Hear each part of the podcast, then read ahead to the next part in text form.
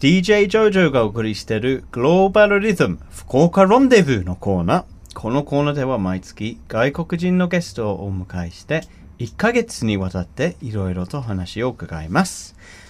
9月のゲストは福岡市中央区今泉にある薬膳レストラン天地霊心のオーナーインユーさんです。よろしくお願いします。よろしくお願いします。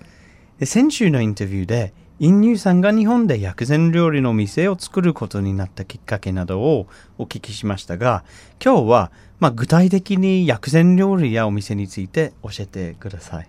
はい、わかりました。そもそも、まあ、薬膳料理って何ですか？もうリスナーさんの中でご存知の方もいらっしゃるかもしれないですけれども、まあ、僕みたいに全く初めてこの言葉を耳にしたのは初めてっていう人もいると思いますので。はい、そうですね。結構薬膳料理ってあのたくさんの方が勘違いされることが多くてですね、うん。薬が入ってるから薬膳とか苦いんじゃないかとか、あんま美味しくないんじゃないかとか、よく言われるんですけども、はい。実際はその全く誤解になりまして、うん。薬膳料理っていうものはですねあの例えばお腹空いた時にただ空腹を満たすために食べ物をた取るっていうのはまあ普通の食事になりますけども、はい。薬膳料理というのは何らかの目的があってはい。何かの問題を解決するためにうん。食材を選んで、調理方法を選んで作るのが薬膳なんですよね。な。るほどですね。例えば胃が悪い時とか消化があまりできなくてもたれる時とかが山芋とか大根とか、うん。そういう食材を使って食べると結構お腹の調子も良くなりますし消化もしやすくなるので、まあ、それが薬膳になりますし体が冷えてる時とかは生姜とかネギとかうん。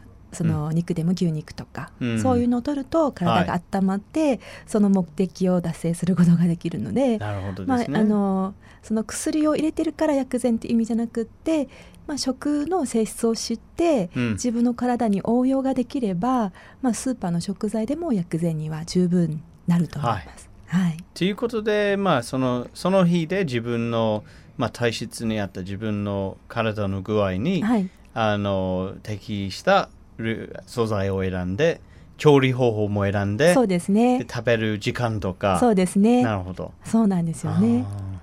例えばですけれども、はい僕の場合は福岡のすごくジメジメした夏が苦手なんですね。はい、はい。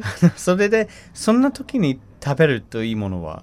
ありますか？あそうですね。確か福岡は湿度が高いので結構人間の体もこの環境に影響されやすいので体の中に湿邪といいまして湿気の邪気が入りやすいっていうのはあるんですよね。うん。その湿気を追い出すためにある食材ってたくさんあってですね。まず湿気を追い出すためにえーっと香りがいい成分のあるものですね。ハーブ類のお野菜とか、コリアンダーとか。コリアンダーとか。そうですよね。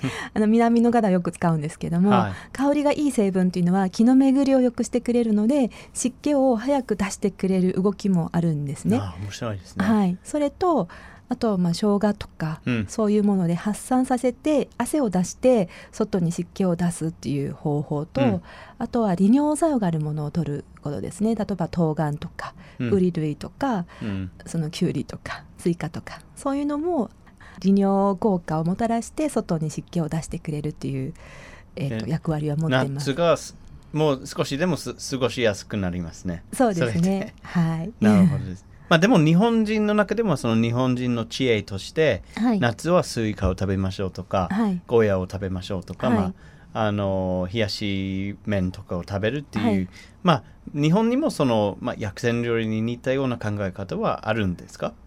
日本にもそういうほあの昔から伝えられてる食の知恵というのはあるとは思うんですけどもただ今環境もちょっと変わってきてですね、昔に比べると今の環境というのは、うんまあクーラーが夏でもガンガンに効いてる環境が多いので,、ですね。本当は夏でも結構体は冷えやすくなるんですよね。はいはいで女性は特に夏は冷えやすくなるのであのむくみはありますけどもちょっと冷えるっていう方はだいたいむくみを取る食材で冷やすものも多いんですよね。なるほど。で。そういう時はやっぱり温める食材と組み合わせして取った方がうん。いいっていうことはありますね。自分の体調を見ながらやっぱ食材を選ぶっていうのは大事なことみんなそれぞれ違うのでそうですね。はい。この料理はみんなにいいっていうわけじゃなくてそうですそうですもう自分に一番適した料理を知って選ぶ意識して選ぶっていうみんなあの個人の体質の状態も今の体調も違うので自分の今の体調と体質に合わせて食を選ぶということがとても大事になりますね。それは中国の、まあ、東洋医学とか東洋医療に基づいている考え方ですか？そうですね。これはもう本当古くからその、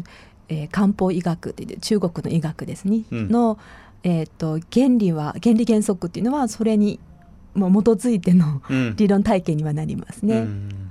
東洋医学とかですね、はい。昔からはい。伝えられてきたいろんな例えば、はい。まあ、あの針とかはい。あのマッサージとかはい。があるんですね、はい。で日本で生活の中でも、まあ、体痛い時は、はい。そういう針の先生に行くとか、まあ、この生姜の薬を飲むとかっていうのはあるんですけど、やっぱはい欧米はもうガブッとはい。薬を飲むだけっていう場合がどうしても多いと思いますけれども、そうですね。東洋医学と例えば西洋医学の根本的な違う違いを言うとしたら東洋医学はですねあの病気に対しての治療じゃなくて人に対する治療になるんですよね、うん。この人はどういう体調で、うん。この人はどういう体質でこの人がどんな病気になっているのか。うん。うん。でも西洋医学はどちらかというと病気に対しての治療になるので、はい。この病気にはこの薬っていうふうになるので、うん。もちろん西洋医学のいいところもあるんですけども、うん。うん。東洋医学はバランスを整えたり、うん。その人の個人オーダーメイド式の治療の仕方ができるんじゃないか。うん。そうですねあのーまあ、はい。これからちょっと逆にす涼しくなっていく時期になるんですが、まあ、その時時に食べるおすすめの食材とかはあはい。るんですか、そうですね。ちょうど秋ぐらいになりますと,、まあえー、と夏とまだ違ってですねだんだんその天地の木がこう収まるっていう方向で、えー、とだんだんまだ乾燥が今度はですね始まるんですね。ん。だから秋、もう後半になると結構寒くもなりますし乾燥にもなりますし、はいで女性のお肌とかうん。も乾燥しがちになりますし、うん。あと咳とかも出やすくなったりですね。うん。なるほどうんですね。まあ喘息の方もこの時期はちょっと気をつけなきゃいけない時期にはなるんですけども、うん。その時期はやっぱり潤いを出してあげる食材とかあと免疫力を高めてあげる食材とかがいいんですよねね。今の、はい、まあ、その時期が変わるにつれそのはい季節がき変わるにつれ、はい。まあその人間が取り入れる食材も変わっていく。そうなんですそうなんです一年中同じものを薬膳そうとして、まあそうなんですすよね。必ず人間の体とこの宇宙の摂理とか、うん。この季節の移り変わりっていうのうん。は全部連動してますので、はい。まあ、気候条件とか、うん。その季節の条件とかに合わせて取るっていうことが、まあ、そういう食の知恵にもなりますね。なるほどですね、なるほど。そしてお店にはどんな料理があるんですか？やっぱり、まあ、ランチタイムとかディナーで、えー定食のようなものですか、それともこう鍋とか。ああどういうイメージ、えっと、お昼のランチと夜のディナーはちょっと、えーまあ、違うメニューになっておりまして、うん。お昼はやっぱり一般のサラリーマンの方が短い時間でっていうのが ありますので、割と定食類で早くはい提供して、まあ、1回あのお盆に乗せて、うん。てその提供するようなものが多いんですね。うん。でも夜はゆっくりあの楽しんでいただきたいっていうところからですね、えー、とコース料理は必ずその季節に合うことをテーマにして食用上するコースとか、うん。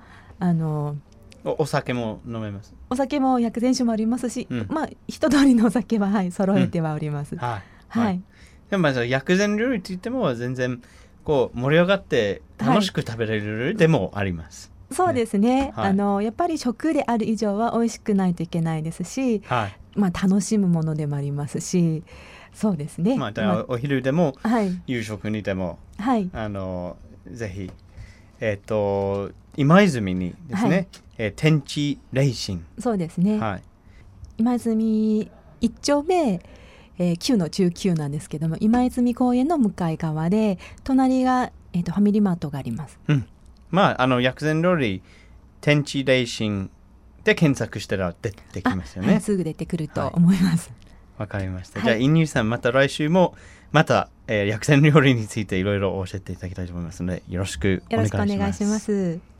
Love FM Podcast. ラブ f m のホームページではポッドキャストを配信中スマートフォンやオーディオプレイヤーを使えばいつでもどこでもラブ f m が楽しめますラブ FM.co.jp にアクセスしてくださいね Love FM Podcast.